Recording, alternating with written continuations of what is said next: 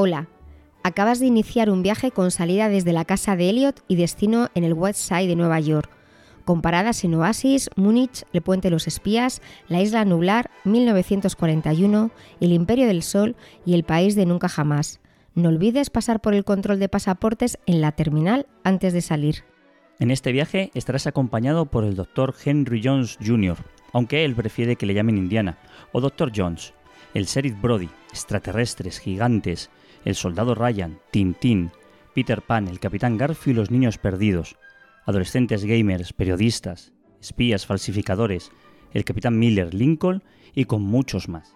La tripulación para esta travesía la forman 40 podcasts, reunidos para homenajear a Steven Spielberg el 18 de diciembre de 2021, el día en el que el director, nacido en Cincinnati, cumple 75 años y a cuatro días del estreno en salas de la nueva película West Side Story.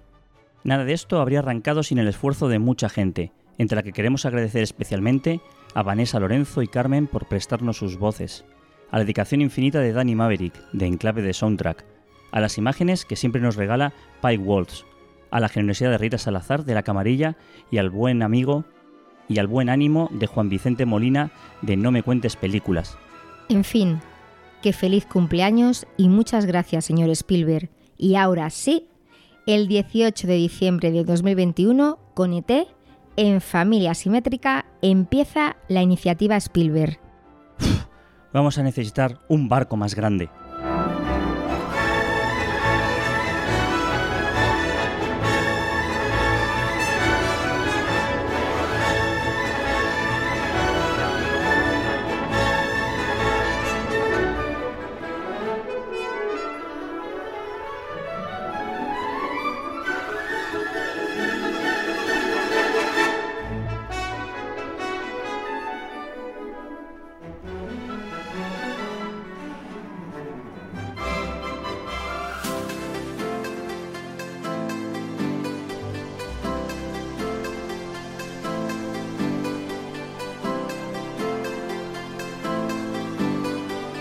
Hola, bienvenidos a nuestro podcast Familia Simétrica. Hoy una película muy especial, ET. Y antes de empezar a contaros cosas sobre esta película, comentaros que elegimos esta película primero porque es una película familiar y segundo porque a mí especialmente me trae un gran recuerdo. Fue una de las primeras películas que fui con mi madre al cine cuando era pequeña y fue gracioso, bueno, porque fuimos a ver la normal corriente y resulta que no teníamos entradas. Ya quedaban solo entradas para la primera fila y nos tuvimos que ir a ver otra, obviamente, pero luego otro día insistimos. Y bueno, pues lloré, lloramos porque mi madre también, como la que más, yo creo que toda la sala del cine lloró. Pues, pues somos los encargados de abrir esta iniciativa Spielberg y como ya habéis oído en la introducción, pues eh, damos las gracias a mucha gente y también yo especialmente quiero dar las gracias a Miguel por toda la coordinación que ha hecho y por todos los esfuerzos que ha realizado para coordinar a todos estos podcasts y todas estas personas con sus problemas y sus neuras y paranoias. Y yo creo que sin él también habría sido imposible esta, esta iniciativa. Así que muchísimas gracias, Miguel. Gracias.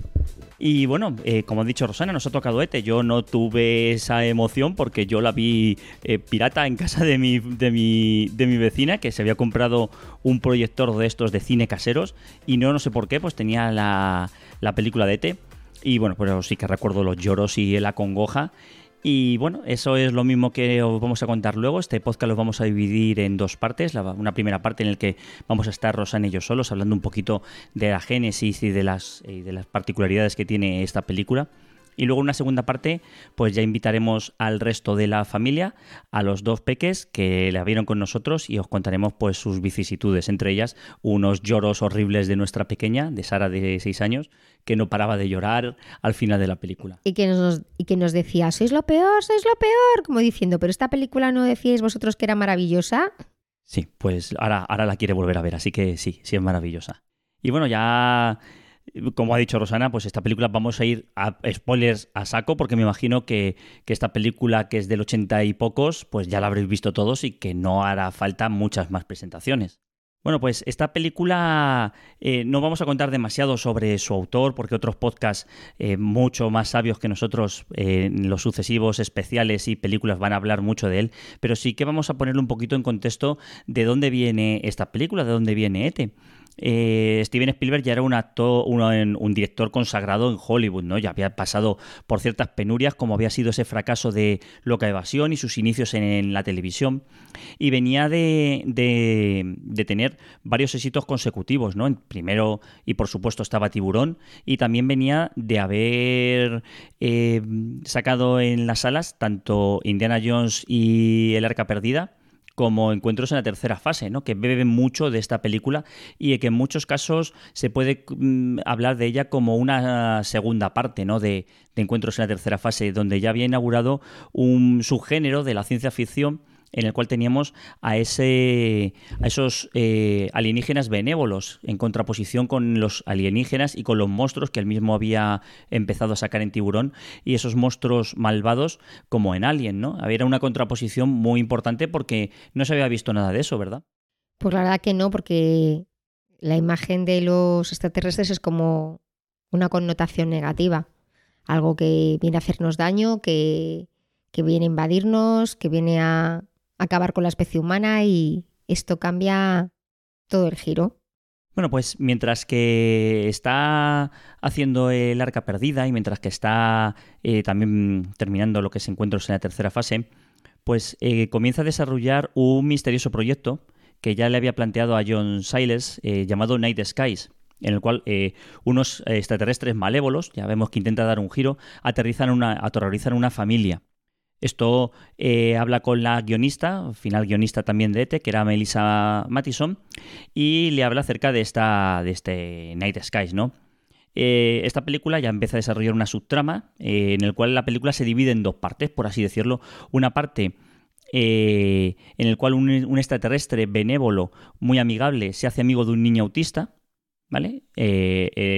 Buddy es abandonado en la Tierra y esto aparte es todo lo que da con Ete al final, mientras que la parte terrorífica de esa familia que es aterrorizado por unos extraterrestres, un poquillo cabroncetes y demás, va a terminar siendo Poltergeist, una película que él no está acreditado como director, aunque realmente sí que fue el director. El problema era que eh, Steven Spielberg, por supuesto, era el productor de esa película, eh, pero no podía tener dos películas como director a la vez por el sindicato de directores.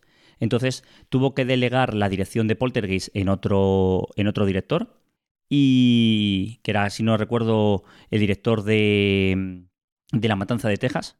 Y eh, gran parte de esa película sí que la dirigió él.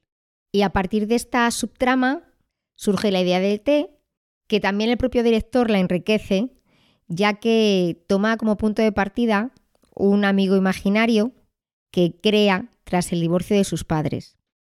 Quizá por eso aquí los padres, sobre todo el padre, es como algo ausente y cuestionable en cierto punto, porque en ningún momento es una figura completamente ausente.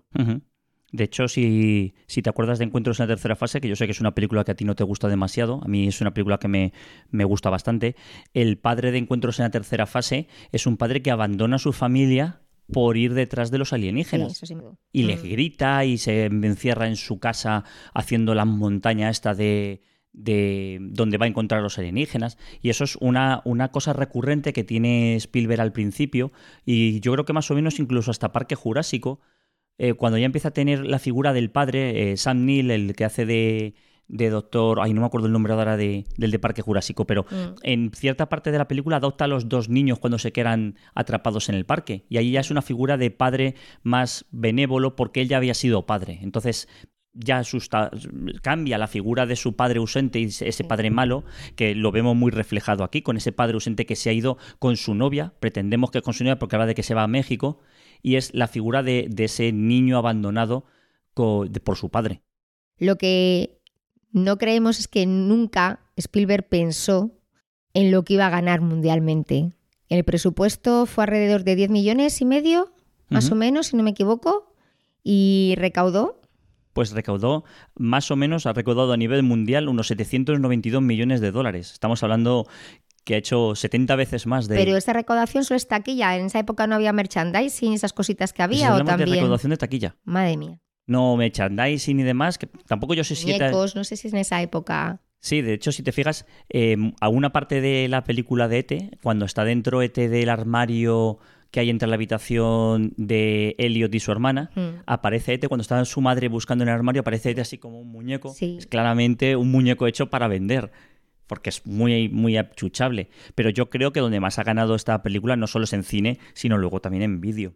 Esta película es, no sé si es de las más taquilleras que tiene, que tiene Steven Spielberg, porque Steven Spielberg es el, el- el director que más récords de taquilla tiene. De hecho, esta película su- superó en taquilla, pero muy holgadamente, a la Guerra de las Galaxias, que era la que le, le, precedía, y, no, y se quedó como primera de taquilla hasta que no estrenó Parque Jurásico. O estamos hablando que, que esta película hizo muchísimo más, sobre todo con el presupuesto y con lo que se gastaron. Si es lo que te comento, yo creo que en la época en la que yo iba al cine eh, no es habitual, no era habitual tanto ir al cine como ahora. Tú ahora, ¿quién no va al cine? En aquella época era como un premio el que iba, que ibas al cine una vez, pues yo qué sé, una vez al año, una vez a los tres meses. Y, y nosotros fuimos pues al poco de estrenarse. Y es que eso, y no había, no había entrada. O sea, que eso es algo que, que en aquella época yo creo que, que la Guerra de las Galaxias, porque lo recuerdo por mis hermanos que también lo contaban, y alguna más. De llegar y decir, es que llegas con tiempo, porque además en aquella época nuestros padres no nos llevaban ahí con- corriendo, sino con tiempo, y decir, no, es que ya no hay entradas. Además, nosotros nos quedamos eh, como diciendo, pero ¿cómo? Si esto no, no nos lo esperamos. Y creo que me fui a ver Tron. Tron, me lo has dicho muchas Tron, veces. Tron, que no voy a decir nada de Tron. Peliculón. Yo sí, pero para mi edad en aquella época no era Tron. Entonces, Sí, sí. pues. Porque luego sí que es verdad que yo iba a ver otras películas, Gremlins, cosas así, y, y nunca me he encontrado eso, ni, ni luego con mis hermanos. Yo tuve la suerte de que, de que un hermano trabajó muy pronto y me llevaba más al cine y jamás me he encontrado eso de llegar a un sitio con tiempo y no tener, salvo con ETE. Ujú. Ujú.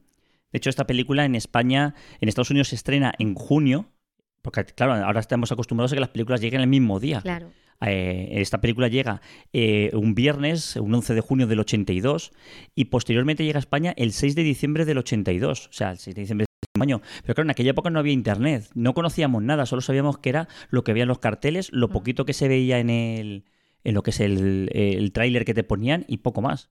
Eso te iba a decir, digo, yo no recuerdo verano cuando fui a ver la película, claro, era en diciembre. Fijaros que a mí me gustaría que nuestros hijos recordasen estas cosas como yo las recuerdo, claro, fue mi primera película. Yo no sé si Gabriel, claro, Gabriel ni, ni Sara se van a acordar de la primera película que vieron porque eran súper pequeños, pero yo me acuerdo. Por eso cuando has dicho en junio, digo, no, no, yo iba abrigada, me acuerdo además de esperar en la cola y, y decir, claro, sería en Ah, Tú piensas que diciembre, tenías, enero. tenías siete años cuando Claro, la sí, viste. sí, sí, sí, sí. Recién cumplidos. Sí. Sí, sí. Bueno, pues gran parte de ese presupuesto, de esos 10 millones y medio, se lo lleva la creación de los ETE. ETE no solo había un ETE, había muchos ETE, dependiendo del plano donde estuvieran o que se enfocase. Y el creador de, este fue Carlos Rambaldi, que es eh, un artista de efectos especiales itali- italiano, eh, muy famoso porque eh, no solo diseñó lo que es el personaje de ET, sino que además fue el que diseñó los Alien de, de Encuentros a Tercera Fase y además la, la cabeza de la, de la figura mecánica de Alien, la cabeza de ese Alien que de la primera película de Ridley Scott, eh, fue su, su diseño. Y ganó, eh, ganó el, el Oscar tanto por Alien como en este caso por, por ETE.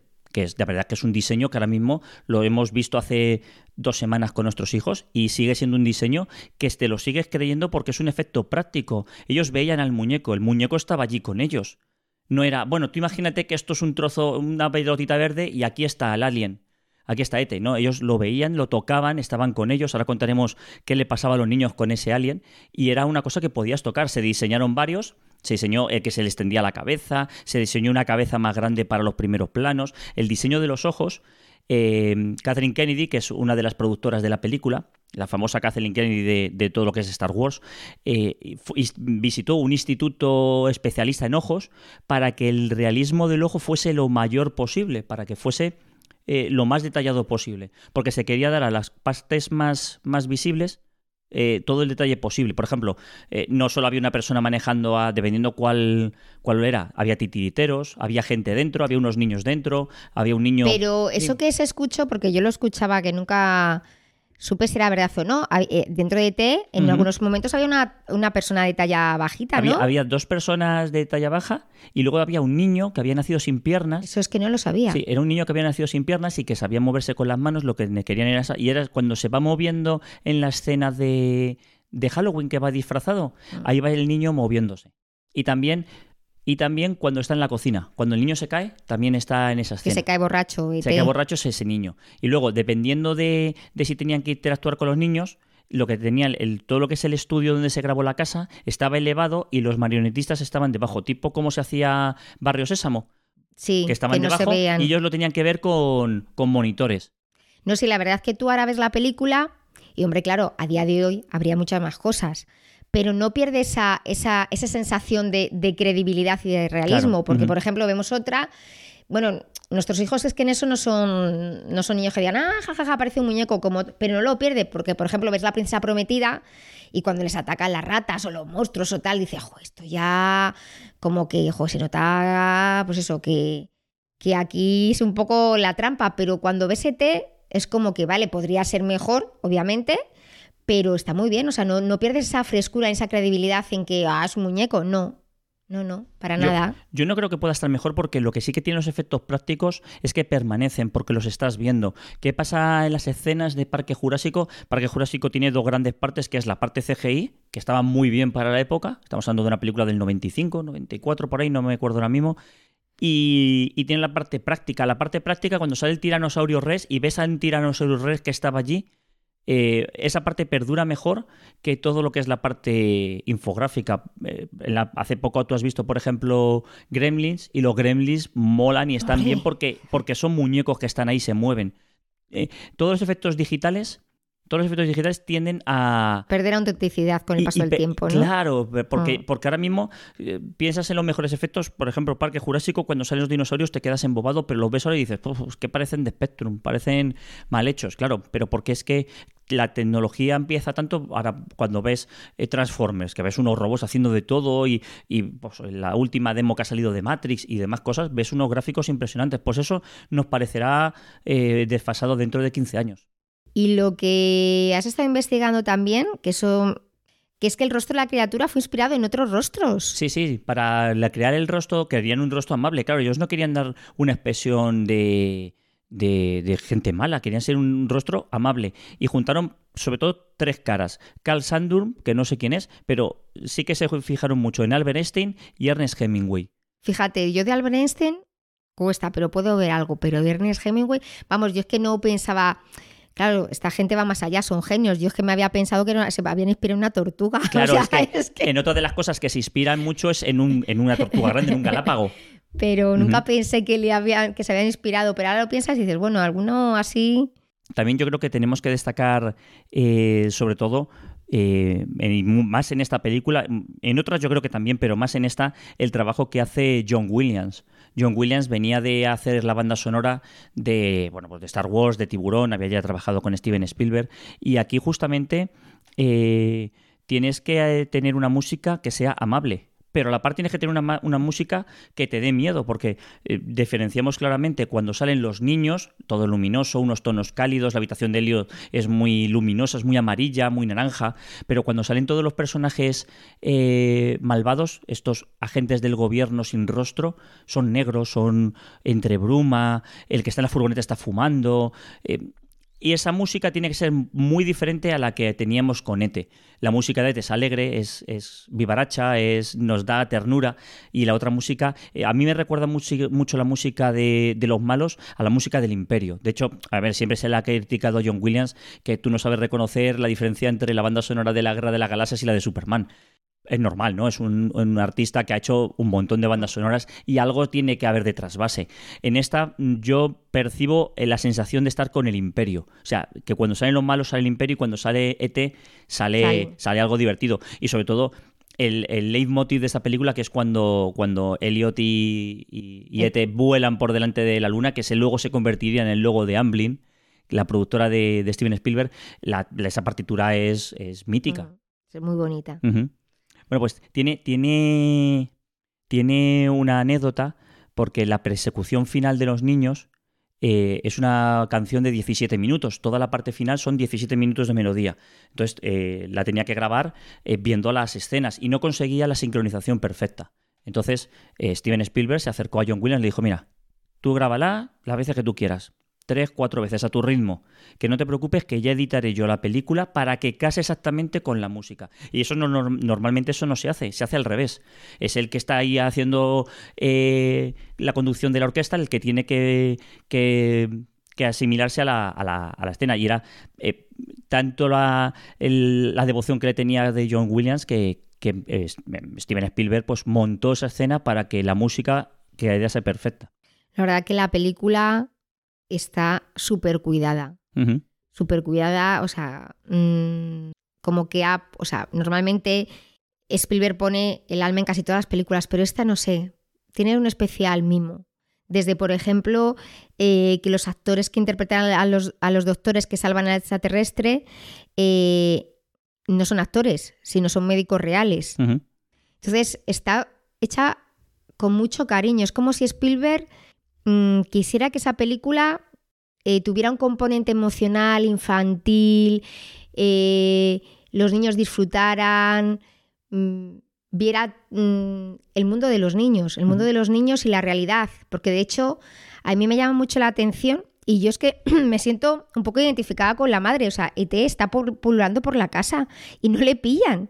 Y la niña le dice, y eso es que vas tú como loca haciendo las cosas de la casa y yo me siento identificada. Yo digo, es que a mí me pasaría, o sea, no son esas pelis que dices, ah, ¿cómo va a ser esto? O como por ejemplo cuando eh, eh, Superman se pone las gafas y se las quita, que dice, joder, madre, nadie se da cuenta. Es que aquí dices, no, no, es que yo podría ser esa madre perfectamente, que estoy, vale, sí, hija, que sí, que no sé qué, vale, sí, no sé qué, tal. Y no me doy cuenta de que tengo un extraterrestre en mi casa. Entonces, yo creo que también ahí volvemos a lo de siempre. Spielberg le dio marcar mucho el divorcio de sus padres y es como los mayores están en su, en su bola, se están perdiendo un montón de cosas, a veces no nos están haciendo, no hacen caso, el caso que debieran desde un punto de vista de los niños, pero ya no porque los atiendan o no los atiendan, que no va por ahí, sino de vivir en su mundo. Y la madre es que ni se da cuenta, hasta ahí te habla y la madre, como está encima en, encima, en ese momento, con el teléfono, hablando con el director, es que ni se entera. Pero es que a mí me pasaría igual. A mí me llaman por teléfono y mis hijos, al menos que se hayan abierto la cabeza, pues a lo mejor es que tampoco me entero.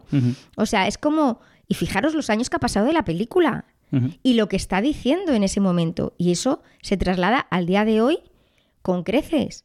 Y es que las madres de antes, no todas generalmente, no voy a decir, pero es verdad que, claro, tenían muchos más hijos, tenían mucho más y más pues esta familia que no tiene padre. Es una madre que está sobrepasada por la situación. Lo vemos cuando Elio le dice que su padre está en México. La madre se No sabemos exactamente cuándo es el divorcio, creemos que es hace poco hmm. por, la, por lo que nos da la película, pero la madre está completamente sobrepasada por todo lo que le está sucediendo. Y no solo eso, em, lo que quería Spielberg era que la familia, como tú bien dices, sea lo más realista posible. Los niños tenían que ser reales, no tenían que ser unos niños estereotipos, tal, no. Aquí la niña tiene una imaginación desbordante, heredada mucho de, de Drew Barrymore, que tenía una imaginación. De hecho, ganó el papel porque, había, porque le empezó a contar a Spielberg fantasías suyas de que era la dueña o que era la jefa de un grupo punk y que cantaban y tenía y le encantó. Elliot es el, el niño en mitad de toda la familia. Es el que más está viviendo la pérdida del padre porque Drew es... La pequeña y otro mayor. es la más pequeña, el mayor ya tiene 16 mm. años o por ahí, ya bueno. Entonces todos y cada uno tienen su personalidad, tienen su forma de ser, son niños reales, tienen sus cosas. Por ejemplo, cuando están en la escena de, de, que están jugando los hermanos al, al Dungeons and Dragons al, rol, y, él se quiere ver metido dentro de eso, le dicen, vete a por la pizza. Y el tío, pues no quiero, pero me voy a por la pizza. Es una familia que está muy bien hecho y que todos los detalles están perfectamente puestos. A mí me gustan este tipo de películas porque ves cómo era la sociedad en aquella época, que tampoco hace tanto tiempo. Bueno, es decir, ya claro, ¿eh? bueno, a mí no me parece tanto tiempo, pero ves cómo lo que dices tú, o sea, tú ahora mismo, eh, como esos mayores trataban así al mediano y no era tratarle mal, es que te trataban así. Y es que es verdad, yo que soy mm, de, una familia numerosa, es así. A día de hoy, pues a lo mejor estarías ahí, no, no, no, déjale, no sé qué, no hagas esto, tal. Y como, el, como al propio Elliot mm, se burlaban de él los amigos mayores de su hermano. Que eso a día de hoy, pues dirá, joder, a ver cómo esto va encauzado, a ver si va a ser. Y es que eso era así. Y a mí lo que me llamó mucho la atención era cuando Elliot se pone malo, o simula, bueno, simula, no se pone, se, simula que está malo, como la madre dice, bueno, hijo, pues te quedas aquí que yo me voy.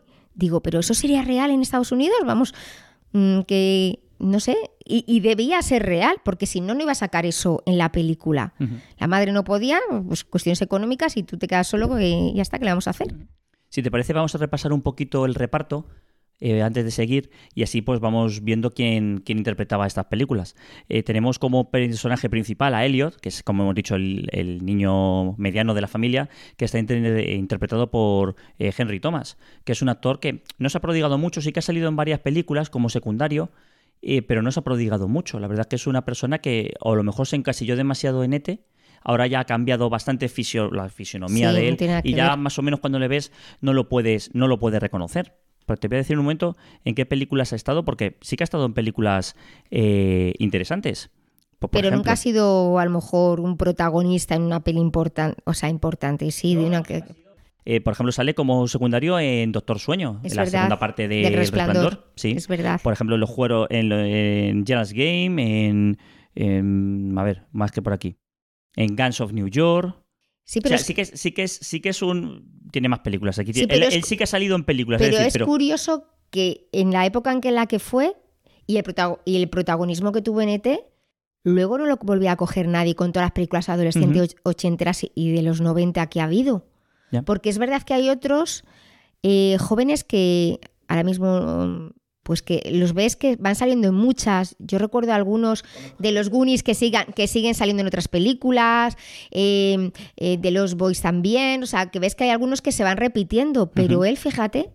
Sí, sí. ¿no? Bueno, pues peor, por ejemplo, es su hermano. Su hermano interpretado por Robert McNaughton, que, que no hizo nada más después de esto.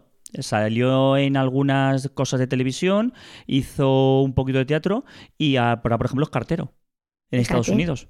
O sea, es una persona que no se ha visto eh, continuada.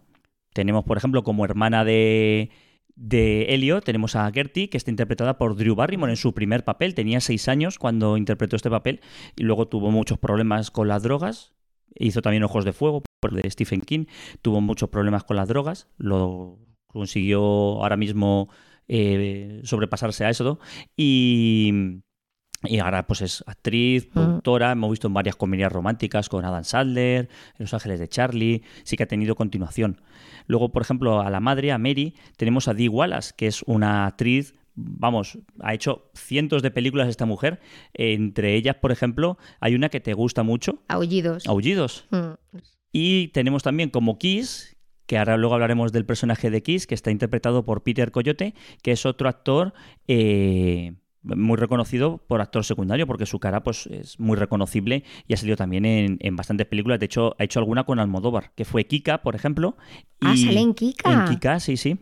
Y también lo, hemos podido ver, por ejemplo, en Erin Brockovich, entre otras. Es, un actor en, en, la serie de los 4400, también ha salido. Es un actor eh, muy reconocido. Y luego el resto pues son actores secundarios que no tienen así mayor importancia. Voy a destacar a, la niña que besa a Elliot, que es Erika Eleniak, que es de los vigilantes de la playa. Y bueno, era un crash que tenía yo, una chica muy guapa y un crash que tenía yo. Bueno, seguimos con, con los datos de la película. Sí, luego es volver un poco a insistir el, eh, el hecho de la película para los niños.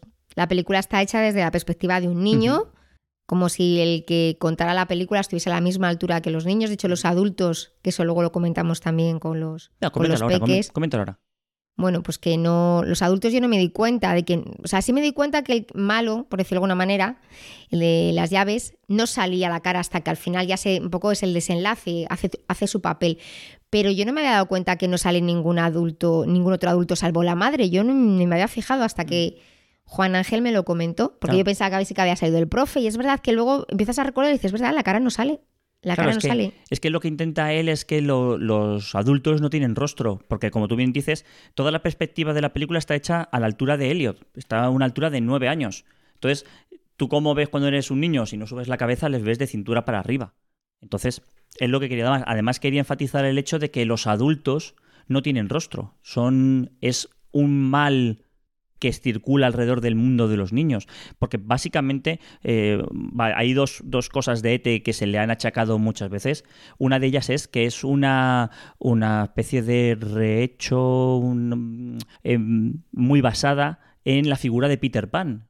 ¿Por qué? Porque los niños forman el mundo de la magia, los niños ven las cosas, los niños ven a ETE, los adultos no lo ven no lo ven cuando están en el bosque, Ete aparece por ahí y no se ve. y la madre tampoco ve a Ete, aunque sea parte de los niños, porque la madre, entre comillas, es como si fuese un niño. Sí le vemos la cara, como tú dices, pero los adultos no. Hemos perdido la magia. Yo no lo achaco a la magia, lo achaco a, a la rutina del día a día. Bueno. los mayores nos dejamos llevar por obligaciones y no disfrutamos del momento como los niños, ni vemos más allá. Esto es un poco como aquel violinista que tocó tan famoso en el, que lo descubrió también un niño, ¿no? O lo descubrió, no me acuerdo, o una persona solo, que un violinista muy famoso que se puso a tocar en el metro. Sí, sí. Y vamos todos con prisa que nos, y, es esa persona que se fija, claro, la madre en ese momento pues estaba a su, a su historia, que era sobrevivir en ese momento del divorcio, lo que sea. Entonces los niños, pues sí. De hecho, a los adultos se les ve la cara, a salvo a Kiss, que sí que se le ve antes de que muera Ete, pero a los adultos se les ve la cara una vez que muere Ete. Cuando Ete ha, muerto es cuando los médicos se quitan las máscaras, cuando se quitan esto, cuando empiezan a desmontar todo lo que han, lo que han montado en su casa, como ese hospital improvisado. Eh, pero antes no. Y luego cuando Ete revive, una vez que ya Elliot ha, ha sido desvinculado de esa magia, de ese, de ese, de ese ser, ya sí que se les ve. Y así que aparecen, cuando les persiguen y todo eso, aparecen, aparecen caras, aparecen rostros. Salvo Kiss, que nos cuenta su historia, ¿no? Nos cuenta que él es un creyente, él es una persona que desde pequeño quería conocer a los extraterrestres. Quizá la gente del gobierno lo quieran para investigar con ETE, que es lo que se supone que quieren de ETE. hacer luego, sí. Y, y, Kiss no, Kiss quiere ver al extraterrestre o, saber que existen. Sí, luego, porque luego es un malo dulcificado, es decir, él podía haber evitado cuando ET eh, se fuera o podía haber complicado más la trama, pero no, él acompaña a la madre y a la hermana para despedirse de T porque, claro, también él es parte, él también quiere disfrutar de ese momento. Y, si te fijas, la unión que tienen él, T y Elliot es, clara simplemente ya no solo en, en, que lo encuentra y confía Ete en Elliot. Ya para empezar, Ete son la eh, primera letra y última letra de Elliot. Y luego además, Elliot y Ete, por así decirlo, están perdidos. Son dos seres aislados. Eh, sí. Elliot es el mediano de la casa a que nadie le hace caso y Ete está abandonado por su familia. Entonces se tienen el uno al otro. Luego en el cole o en otros ámbitos no salen unos amigos especiales, siempre son los amigos de su hermano, que encima, claro, al ser mayores, pues, lo, pues a él tampoco le hacían mucho caso. Y de hecho, un poco como que Ete o la borrachera le da la fuerza para, para besar a la chica. Y, la otra referencia que, se ha achacado mucho a Ete es la gran referencia cristiana que tiene. Sí, sí. Madre mía, yo las cosas... De hecho, de hecho, por ejemplo, el póster promocional de Ete es el dedo de Ete con el dedo de Elliot, que está basado en lo que es la capilla Sistina. y Ete es un personaje que baja del cielo, se sacrifica por Elliot y revive. No sé, sí, pero vamos, no sé, no sé. Buf.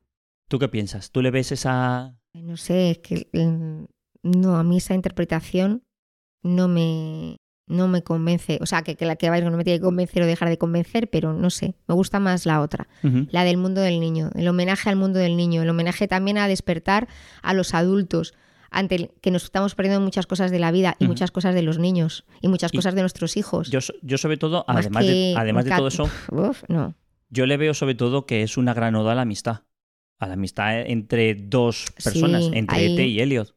Sí. Se vuelven amigos por las circunstancias de un ser que se ha perdido. Luego lo hablamos también, no sé si lo, grabamos con los niños o eso que, que Ete se ha perdido, por así decirlo, en un centro comercial. Es el niño que se ha perdido, que no encuentra a su familia y hay alguien que le ayuda a, a, estar allí y a que encuentre a su familia, llamando por teléfono. Es que fíjate, antes que todo lo del tema religioso, vería, bueno, yo siempre lo enfoco a mi ámbito, eh, el amor por encima del todo, por, encima de la diversidad. Son dos seres completamente diversos, mm, diferentes, vamos, de planetas y de mundos diferentes, pero como son tan puros de corazón, lo que intentan es ayudarse el uno al otro, sin pedir nada a cambio. Sí, de hecho, Ete, por ejemplo, se sacrifica. Claro, sin pedir nada a cambio. Entonces es el amor o la amistad o el sentimiento que quieras, pero sin prejuicios porque eso con eso juega también también Spielberg. Sí. El extraterrestre ya tiene un prejuicio, una connotación negativa. Y, y de hecho la madre cuando ve al extraterrestre lo primero que piensa es Oscua, Vámonos, este le va a hacer daño a mi hijo, sí, vámonos, que a mí me deja como pobrecito, no le dejes tampoco al solo, si él no tiene la culpa, pero claro, es verdad que una madre en ese momento la protección, pero es como los, los humanos ponemos prejuicios, los niños No, no. claro. Y, y, de hecho, Ete asume morir, se sacrifica para que Elliot viva, porque como podemos ver, tanto Ete Mm. como Elliot se van muriendo poco a poco hasta que de repente llega un momento en que Ete se separa de Elliot para que Elliot no muera y Mm. él sí. Entonces es el sacrificio que hace por una persona, como dices tú, que sin ningún tipo de, de, de afectarle nada más que la amistad y ayudar a alguien que estaba solo. Es que además, piénsalo, si a ese si al extraterrestre hubiese encontrado un adulto, que antes he dicho humanos, me refiero a adultos, ¿hubiese tenido esa reacción? Yo creo que no. No, no. No. Es, es lo que queda siempre alrededor de la película, que es que lo están buscando para estudiarlo, para pero hacerle pero daño. es que tú mismo lo encuentras y sales corriendo. O sea, la pureza de un Lo que niño. hace la madre. Claro, la En la pureza de escena un más niño. terrible de la sí. película, porque esa escena a mí me pone los pelos de punta. Sí. Ves, más que ahí ves perfectamente lo bien hecho que está el alien, que te das cuenta que lo está pasando mal. El niño está Mm. malo, está sudando, pero el alien está pálido, También se le está escamando la piel y se queda en el frío suelo tirado. Mm. Y la madre se lo lleva porque dice, me, le van a hacer algo a mis hijos. Cuando dice, no, mamá, si no te quiere hacerte no, daño. Los tres además le dicen lo mismo. Sí, sí, sí, todos. Mm. Y es cuando entran ya los, los malos, los, Mm. los adultos a la casa y la montan como un hospital. Eso fue muy importante para Steven Spielberg porque él lo que quería era que se invadiese la casa de la familia, se pusieran plásticos. Eso se lo vio en un, en un aeropuerto. Me parece que era el aeropuerto de Londres o el de Los Ángeles, uno de esos dos aeropuertos. Él estaba viajando y eh, estaban arreglándolo y tenían los plásticos, tenían que pasar por tubos y dijo, esto es lo que quiero para la película. Quiero que la casa de, de la, esta familia se vea invadida y se vea aislada y lo vemos como montan todo ese espectáculo de plástico y de, y de estructuras para que la familia se vea aislada. Una cosa in- interesante del rodaje, que normalmente las películas eh, se ruedan eh, pues como toca. Quiero decir, las escenas se ruedan para que la producción sea lo más barata posible. Y aquí Spielberg eh, tenía claro desde el inicio que no tenía que ser así. Eh, el film se tenía que rodar en orden cronológico. ¿Por qué? Porque los niños tenían que tener al alien desde que a, a Ete, desde que, desde que se inicia, y que al final del todo, la última escena, era la última que se iba a grabar, era la despedida de Ete, y tenían que sentir los sentimientos y estaban todos acongojados y estaban todos con el corazón en un puño como nos sentimos nosotros al verla porque no iban a ver a, a- más a Ete porque a los niños sobre todo a, a Drew Barrymore que era la más pequeña le hicieron ver que eso era un ser real era un extraterrestre. Todo lo que hicieron alrededor los niños solo veían a- al muñeco solo veían a, a, ET cuando tenían que grabar, no veían nunca a los técnicos que lo, que lo manejaban, todo eso estaba dentro, debajo de, de una estructura, eh, para que para ellos fuese siempre la, la- lo que es la, la mayor sorpresa. Y por eso se rodó en orden cronológico, para que toda la emoción que fuese desde el inicio hasta el final fuese lo más real posible.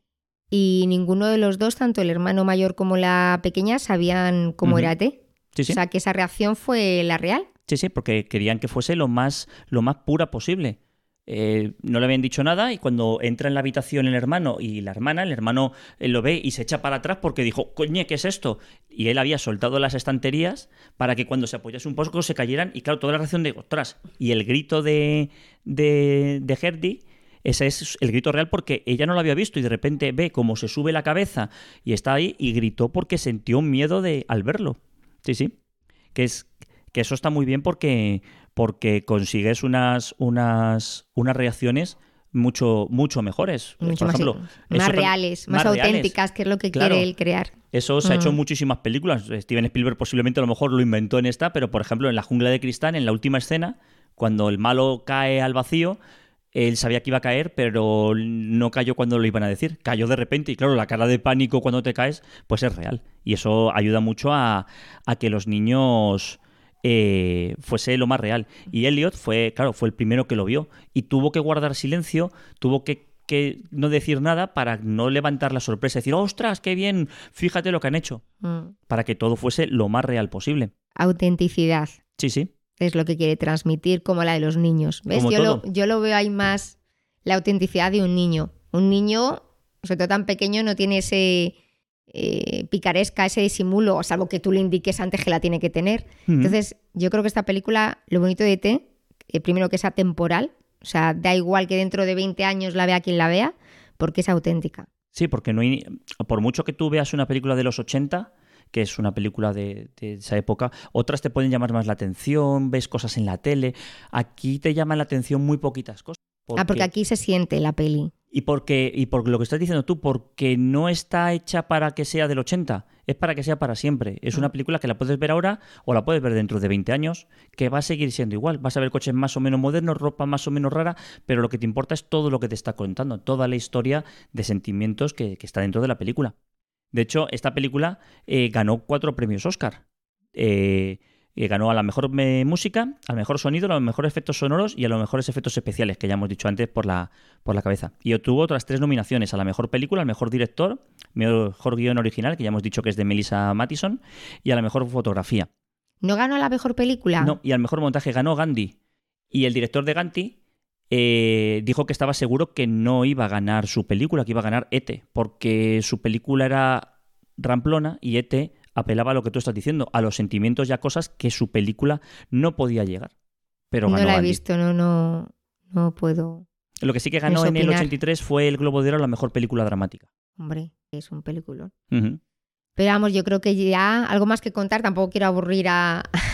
Sí, voy a, voy a contar unas, unas poquitas cosas, que es que esta película eh, se rumoreó que iba a haber una segunda parte. Sí que ha habido un par de veces que tanto Spielberg y Mattison, como luego alguna vez Drew Barrymore hablando con Spielberg, sí que se propuso hacer una, una secuela.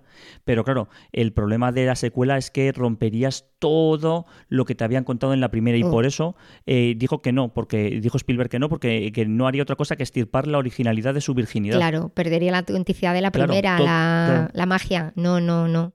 Sí, porque eh, se había dicho que iba una que se iba a llamar Terrores Nocturnos, que iban a venir unos aliens malos a la Tierra y secuestrar a Elliot y que iba a venir este, y al final no. Sí que ha habido algún libro, ha habido, hubo una especie de corto para la televisión que sí que salió eh, Elliot, que ya era mayor y venía Ete otra vez a visitar a su familia, pero bueno, como segunda parte no, no ha habido nada. Y, y bueno, y gracias a Dios.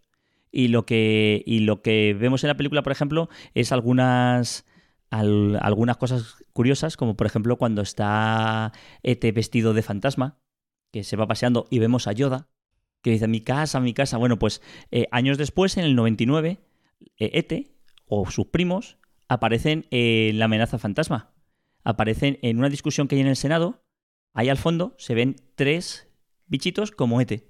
Qué Entonces bueno. fue el pago que le hizo eh, Lucas. George Lucas a Steven Spielberg porque por eso en, en un pase privado que le hizo Spielberg a George Lucas cuando vio la escena pues George Lucas se rió y dijo no te preocupes que te la que te la devolveré y hay una cosa curiosa en el 20 aniversario ahora nos vamos a acercar ya al 40 aniversario Madre mía. en el, en el 22 hará 40 años de- del estreno de esta película. Qué viejos que son.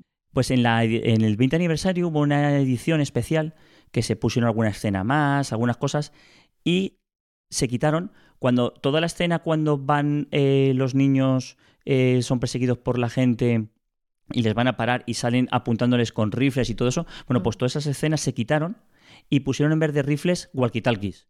Pero es una cosa que Steven Spielberg tampoco quería, porque él lo que quería es ver que había una amenaza real contra, contra los niños y contra ETE. Entonces es una edición que yo la he visto y, joder, no queda, no queda igual de bien el amenazarte con el walkie que te lo voy a tirar. La verdad es que, que no, no, no, no sé por qué lo hicieron. Bueno, sí, porque lo hicieron porque somos, la cogemos con papel de fumar y todo nos da miedo.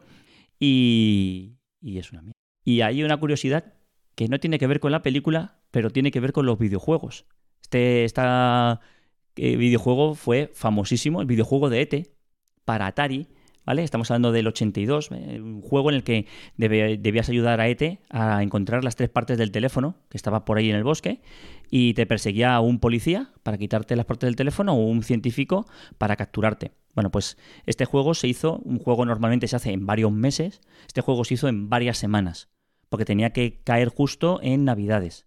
¿Qué pasa? Que fue un juego desastroso, un juego horrible, unos bugs horribles. Bueno, bueno, se vendieron 5 millones de copias aproximadamente, de las cuales se devolvieron 4 millones y medio.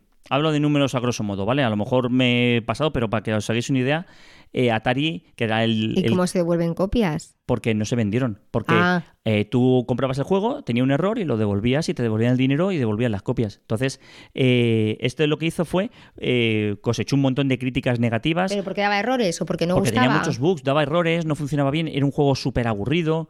Claro, el, el tío que lo hizo, hay un, documental en Netflix que habla sobre este videojuego. eh, y este tío lo hizo porque dijo, sí, sí, yo lo puedo hacer, pero no, no lo podía hacer, era imposible.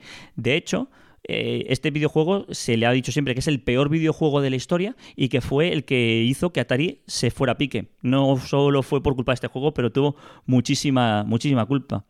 Y se habían producido tantos cartuchos y no se vendieron que lo que hizo Atari le costaba más eh, tenerlos almacenados en cualquier sitio que enterrarlos en el desierto. Entonces se fueron y los enterraron en el desierto para que nunca más se supiera de ellos. Eso se creía que era una, una leyenda urbana hasta que en el 2014, según parece ser, un equipo de excavación fue al sitio donde estaba enterrado y ahí se encontraron los juegos. Y este es uno de los juegos eh, que marcaron un antes y un después en la historia de los videojuegos y casi casi hace que la historia de los videojuegos como tal se fuera a pique. No le pusieron el cariño y el cuidado que Spielberg al hacer la película. No, no. Pues no sé, yo creo que ya hemos hecho un repaso ahí a cosillas alrededor de la película. Mm. Ahora vamos a tener una segunda parte con nuestros peques, donde os van a explicar qué les ha parecido a ellos. Y volvemos ahora en un momentillo. Hasta ahora. Hasta ahora.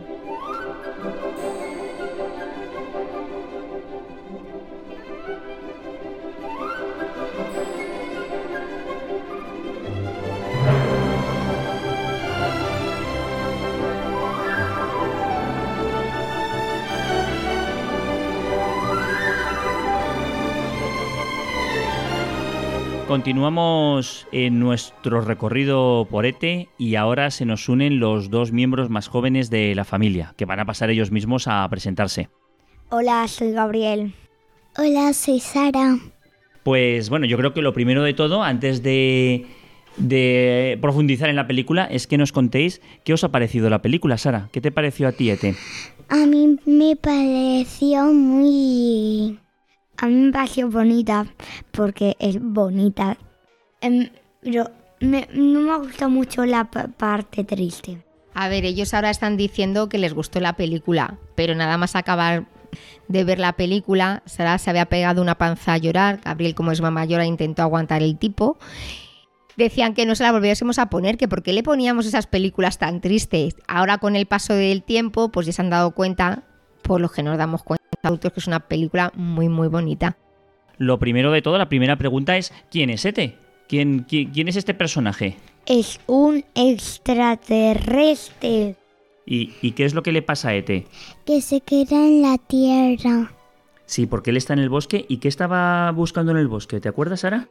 Yo es que creo que no estaba buscando nada, que se despistó ahí observando y mirando, como hacéis vosotros cuando os decimos, no os alejéis de nosotros y estáis en un centro comercial y estáis viendo las cosas. Pues yo creo que ET era jovencito y le pasó un poco igual. O que quería ver la ciudad. Ujú. También, Sí, también. porque hay una escena que sale que sale viendo las luces de la ciudad. Entonces yo creo que se distrae viendo las luces y escuchando las cosas. Y aquí es cuando aparecen los malos, estos personajes que no vemos sus caras. ¿Y, y qué le pasa a Ete? Se, se queda ahí y se va a la nave, ¿verdad? Sí, se va a la nave, pero sin Ete. Claro. Y se queda solo en un mundo que no conoce, que es cuando os decimos a vosotros, cuidado en el centro comercial, no os perdáis. Pues él se queda en el planeta Tierra. Y, y Gabriel, ¿quién le encuentra? Elliot. Y bueno, ¿y cómo le encuentra, Sara? Con la casita. Con la casitos, le pone como a vosotros, le pone ahí una trampa, ¿verdad? De gominolas Sí, y, y, y logra llevárselo a su casa. sí. Oye, una, ¿y cómo, ¿y cómo es Ete? Con la cara redonda, Ujú, con el cuello largo sí. Y, y Gabriel, ¿qué más? ¿Cómo y, es? y como arugoso. Es muy arrugado, ¿verdad? Parece que Sí. parece un garbancito metido en el agua. Sí. Sí. ¿Y, qué, ¿Y cómo tiene los Y ojos? eh, muy grandes. ¿Y qué más? Y tiene mucho pelo, ¿no? ¡No! No. Y, y Elliot se queda en casa, finge estar malito para quedarse con Ete, y cuando llegan sus hermanos del colegio y se lo presenta, ¿qué pasa con sus hermanos? A ver, el mayor se queda como una estatua y, y la pequeña se pone a gritar como... "¡Ah!". esa escena, la niña no, no conocía a ET, no se lo habían presentado antes, entonces es una escena que realmente refleja la sorpresa de la niña. La niña pega ese chillido de, de verdad, porque no se imaginaba que te fuera a ser así. Que dice la niña que los pies son feos. Sí, y, y también, ¿y qué pregunta la niña, Gabriel? Si es niño o niña. Y además dice que va, si va desnudo, ¿verdad? Que va Sí. desnudo. Y, y otra cosa, y a partir de aquí, vemos que, que a Elliot y a ET, ¿qué les pasa, Gabriel? A Elliot y a ET. Que están conectados. Están conectados, ¿no? ¿Y, y cómo Sí. nos damos cuenta que están conectados? Porque Ete hace una cosa y Elliot para mí la hace. Sí, pero ¿qué hace, Sara? Que tú lo has dicho antes. Se bebe seis latas o cuatro. Se ve un montón de latas de cerveza. Sí. Y, y- Y, y, y Ete y Elliot se vuelven como borrazos. sí. ¿Y dónde se vuelve borracho? ¿Cuándo, ¿Qué le pasa? Eh, Cuando pasa eso, ¿dónde está Elliot? En el colegio. ¿Y qué le pasa? Pues que está borracho y se cae del asiento, ¿verdad? Y eructa. Y, y bueno, y durante toda la película ya hemos visto al principio de todo como hay unas personas malas que le siguen, pero el protagonista, el malo, malo, malo, ¿cómo sabemos qué es el malo? Porque no le vemos nunca las caras. ¿Cómo sabemos el, cómo identificamos al malo? Porque tiene llaves. Tiene llaves, ¿verdad? Se llama Sí. Kiss. Y es- no le vemos la cara. Luego eso la veremos cuando un poquito más adelante. ¿Cómo sabes que se llama Kiss? Porque lleva unas llaves y en el guion original, para referirse al personaje que hace Peter Coyote, que es el actor, pone que es Kiss, porque lleva unas llaves y Kiss es llaves en inglés. Aquí es cuando Ete aprende a hablar y nos empieza a contar qué es lo que quiere hacer y de dónde Sí. viene. Y qué es, qué es lo que quiere Ete. Dice mi casa, teléfono. Ah, pues lo que, lo que quiere es hablar con su familia para que vengan a buscarle, ¿verdad? Sí, ¿Y qué es lo que, que hacen para que venga a buscarle, Gabriel? un teléfono. Le hacen un teléfono intergaláctico, ¿verdad? Utilizan ahí unas sierras, utilizan unos paraguas, utilizan un, un, este, un, un juguete, un juguete que es, que es de poner nombres, O una antena. también una antena. Y, y aquí eh, pasa una cosa, que es que Elliot se corta. Sí. ¿Quién le, cui- quién le cura? Ete. ¿Y os acordáis en esa escena cómo le cura? Sí, tocan, tocándole con uno de sus dedos. Y, y bueno, cuando construyen la, el teléfono para llamar a su casa, ¿a dónde van a, a colocarlo? Al bosque. Y para llegar al bosque, Gabriel, ¿qué es lo que tienen que hacer? Eh, eh, ir en bici. Ir en bici, pero están en mitad de una festividad que a nosotros nos gusta mucho. Halloween. Y entonces utilizan la fiesta de Halloween para poder llevar a Ete a otro sitio. Sí. ¿Cómo visten a Ete? De fantasma. ¿La madre piensa que es Ete o qué pasa ahí? Que piensa que es la niña, pero no es la niña. Es Ete. Que la niña está esperándoles en el bosque. Muy bien. Es- Fíjate qué planes hacen los Le- niños. les está esperando con una bici para que se vaya Elliot y, y Ete al bosque. Y aquí es una escena mítica de esta película, que es cuando, cuando Elliot y Ete... ¿Qué pasa, Gabriel? Están Cuéntame. volando en la luna. Están volando y pasan por delante de la luna, ¿verdad? Sí. Sí. Oye, una cosa importante, a ver si os acordáis de esta escena. ¿Os acordáis cuando van a salir a pedir caramelos lo que hace la madre? ¿Qué hacemos también siempre nosotros? Coge una cámara de fotos y va a hacer una foto. ¿Y qué pasa? ¿Cuándo hace la foto? ¿Os acordáis? Que Ete se asusta. Se asusta y se cae. Y le tienen que levantar ahí, porque este tiene unas patitas, ya lo ha dicho Sara antes, tiene unas patitas muy cortitas. Sí. Y anda así como un poquito raro, ¿verdad? Y también que he dicho los pies feos. Sí. Bueno, y cuando están en el bosque, eh, Elliot y Ete se quedan toda la noche en el bosque y a partir de ahí, ¿qué le pasa a Ete? Que se pone malito. Que se pone malito. Y ahí es cuando vuelve a casa y tenemos para mí una de las escenas más tristes. A mí esta es la escena más triste de toda la película, que es cuando por fin, porque hasta ahora en la película la madre no se ha encontrado con Ete. ¿Os acordáis de la escena de, de cuando llega a casa y la, y la hermana ve a Ete, pero la madre no, porque está todo el rato dando vueltas uno alrededor del otro? Esta es la primera escena que ve la madre a Ete en el baño. Y ahí es cuando ya entran los malos en casa. ¿Cómo entran los malos en casa? Con un traje de astronauta. Un traje de astronauta, ¿verdad? Y empiezan a poner toda la casa llena de qué? De plástico. De plástico, como si fuera un hospital, ¿verdad? Porque claro, tenemos a Ete que está malito, tenemos a Helios que también está malito y los meten ahí dentro de, de- de un montón de cosas de plástico para protegerlos. Y aquí es cuando llega el momento que ahí Sara se puso a llorar como una loca. Antes de eso, me antes de eso, me fijé que cuando vio a este eh, que estaba como en gris con, con Helio, que estaba malito, la madre no dijo nada de este, se fue corriendo a por su hijo y se lo bajó a las calles corriendo. Con miedo, ¿verdad? Porque tenía miedo. Y ahí Ete se queda solo en el baño. Y es cuando entra el astronauta. Y, y le coge. Sí. Y después ya cuando está... Pero Dime. creo que el astronauta que le ve es el que quería, es, es el que le gustaron los astronautas. Los, eh, Los extraterrestres. Bueno, no sabemos cuál es, no sé, no me acuerdo yo de eso. Y aquí viene cuando Ete y Helio, ¿qué le pasa a Ete? que se muere. Que se muere, bueno, ¿verdad? casi. Casi, nos pensamos que ha muerto. Porque hay varias, aparte de que vemos que está ahí muerto y todo el mundo dice que ha muerto, hay otra parte de, de toda esta película que representa también a Ete, que es... Las flores. ¿Os acordáis que son unas flores que están y marchitas y Ete las toca y florecen otra vez, ¿verdad? Y aquí es cuando vemos, durante toda la película vamos viendo que las flores se les va cayendo las hojas, se van poniendo pochas, y aquí es cuando vemos que las flores están completamente muertas, ¿verdad? Pero, como ha dicho Sara, parece que ha muerto, pero al final no ha muerto y nos damos cuenta por dos razones. A ver, Sara, una razón. Vemos una cosa. flores Las flores, ¿qué le pasa a las flores? que reviven. Y también lo vemos, cariño, cuando... Cuando cierra la tapa Helio y sale eh, su corazón rojo porque, porque va a ir a su, su familia a recogerle. Yo creo que cuando tocó a las flores para revivirlas y tocó al niño para Ay. curarle, creo que fue con el mismo dedo. ¿Fue con el mismo dedo? Sí, puede ser, con el dedo que Y, se y yo, iluminaba. y yo creo que con ese dedo es el único dedo que puede curar. Puede ser. Puede ser. Pues mejor los demás hacen otras cosas. Y a él le da la que ahora. Diciendo que el dedo de la palabra está que hará. Pero parece que cuando toca a alguien está conectado con esa persona, o con esa flor, o con esa planta. Como Helio, que está conectado a Eden.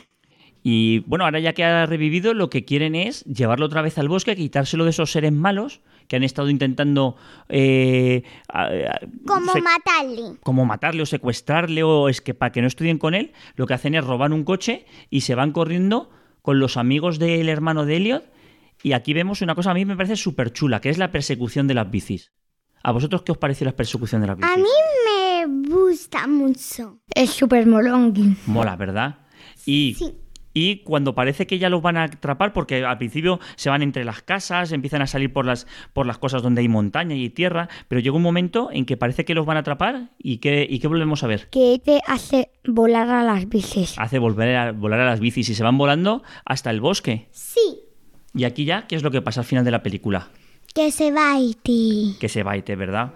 Oye, ¿y el malo al final, el de las llaves Kiss, es tan malo?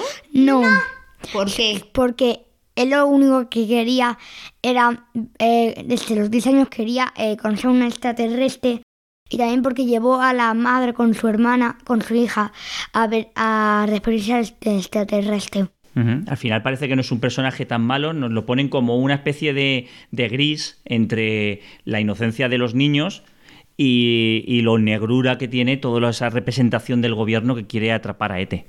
Que ya en ese momento es cuando vemos la cara del malo. O sea, bueno, un poquito antes, cuando Ete muere, ¿no? Sí, cuando está hablando, cuando está hablando con Elliot y le, y le dice todo lo que él ha querido siempre desde pequeño. Lo humanizamos un poquito.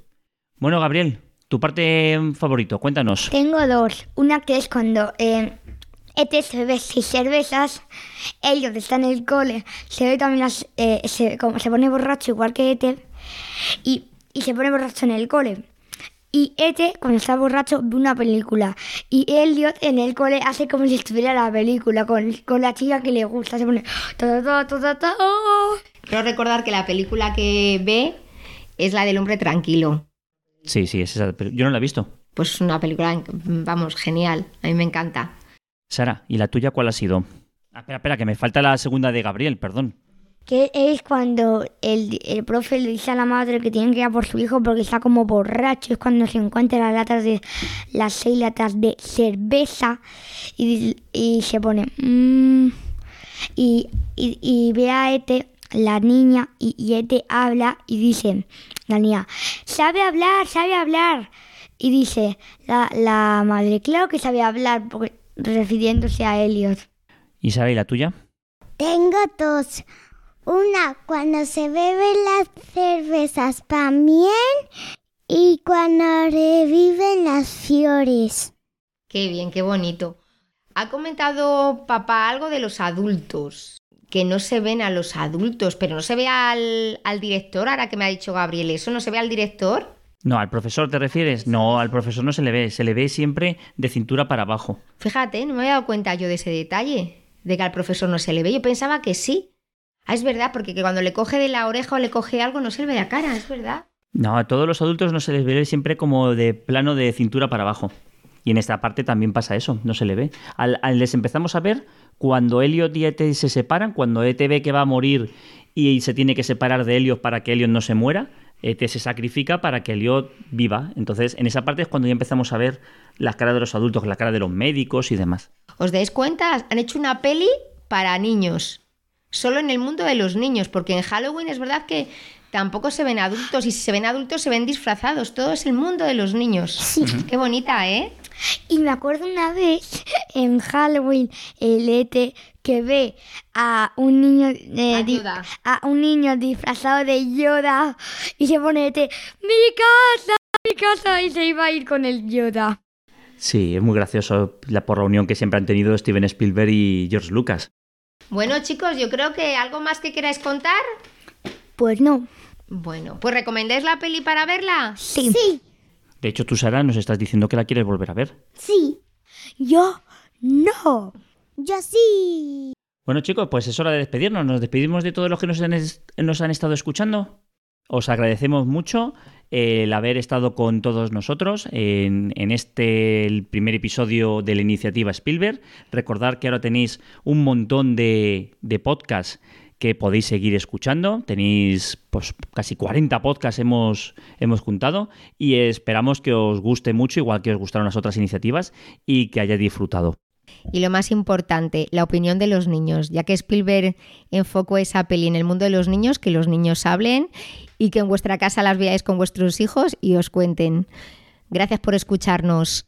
Adiós. Adiós. Adiós. En el próximo episodio de la iniciativa Spielberg. Hook por Mockingbird.